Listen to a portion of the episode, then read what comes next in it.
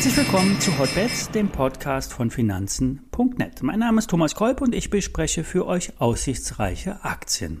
Hotbets wird präsentiert von Finanzen.net SEO, dem neuen Broker von Finanzen.net. Handle komplett gebührenfrei, direkt aus der Finanzen.net App oder über die Webseite finanzen.net slash SEO. Den entsprechenden Link dazu setze ich euch auch in die Show Notes. Alle nachfolgenden Informationen stellen keine Aufforderung zum Kauf oder Verkauf der betreffenden Werte dar und bei den besprochenen Wertpapieren handelt es sich um sehr volatile Anlagemöglichkeiten mit hohem Risiko und dies ist keine Anlageberatung und ihr handelt wie immer auf eigenes Risiko. Wie bereits in den letzten Wochen angekündigt, der Markt ist im Aufwärtsmod. Es gab neue Hochs und von Shorts sollt ihr die Finger lassen. So war die Empfehlung seit Wochen. Wer sich nicht daran gehalten hat, wurde ausgestoppt oder liegt derzeit im Minus. Aktuell sind die Ziele bei 16.360, 16.500 und 16.800 auf der Oberseite, sprich vor uns zu sehen. Und diese sind durchaus realistisch. Nach unten ist der Markt bei 15.800 durch sieben Hochpunkte über die letzten zwei Monate abgesichert. Ein Zurückfallen auf diese Marke und einem folgenden nach oben abprallen kann nicht ausgeschlossen werden. Der Markt ist bullig, auch wenn viele ganz ungläubig dem Treiben zuschauen. Erst unter der Marke von 15.800 DAX-Punkten trübt sich das Bild ein oder die Chancen für die Bären steigen wieder an. Bis dahin Füße stillhalten, zuschauen und vielleicht aussichtsreiche Nebenwerte anschauen.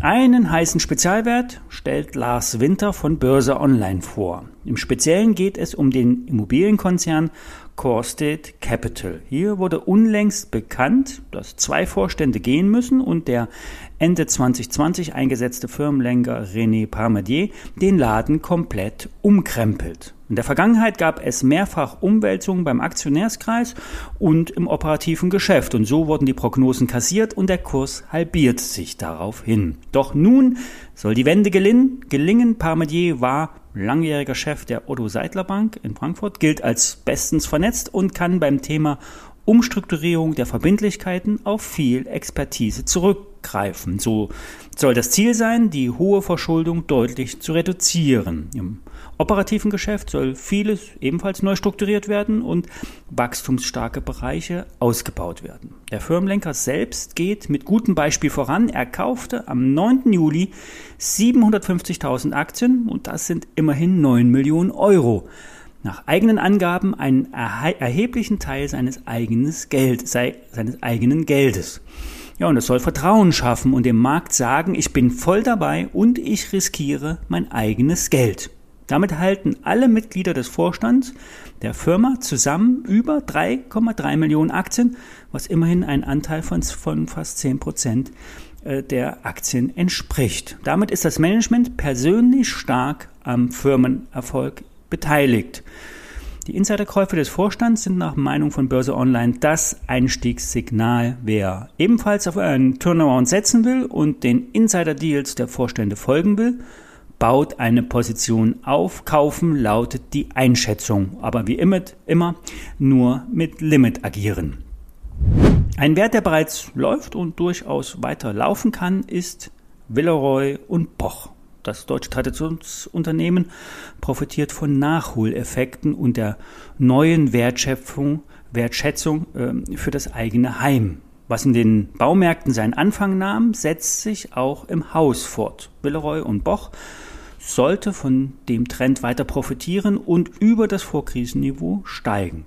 In der Krise wurde, wurden kurzfristig die meisten Shops geschlossen, die Produktion wurde angehalten und ein striktes Sparprogramm beschlossen. Gelder für Marketing wurden gestrichen, Mieten gekürzt und Lieferantenverträge nachverhandelt. Mit Erfolg. Das Minus wurde ausgeglichen und der Umsatzrückgang fällt fast nicht mehr auf. Auf Gesamtjahressicht hat Villeroy und Boch 800 Millionen umgesetzt, beim EBIT auf Vorkrisenniveau oder Vorjahresniveau verharrt. Beim Ausblick sollte Willeroy und Boch vom ja, schöner Wohnen-Effekt profitieren. Produkte aus den Bereichen Bad und Wellness verkaufen sich sehr gut und der unlängst umbenannte Bereich Dining und Lifestyle verkauft in mehr als 125 Länder.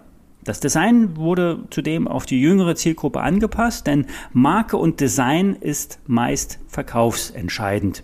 Der Onlinehandel profitiert äh, zudem und ist auch ein Haupttreiber. Plattformen wie Pinterest dienen als neue Showrooms und dort lassen sich ja mit computergesteuerten Bilderwelten, Traumbäder und vieles mehr gestalten.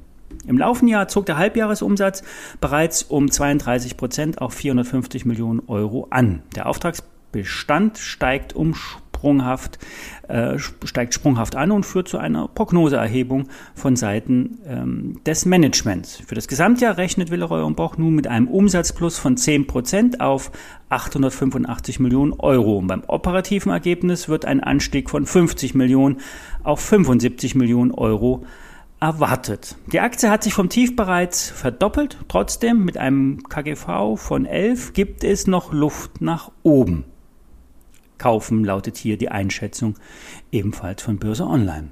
Das war der Start in die Woche. Alle Details stehen in den Shownotes inklusive der besprochenen DAX-Marken.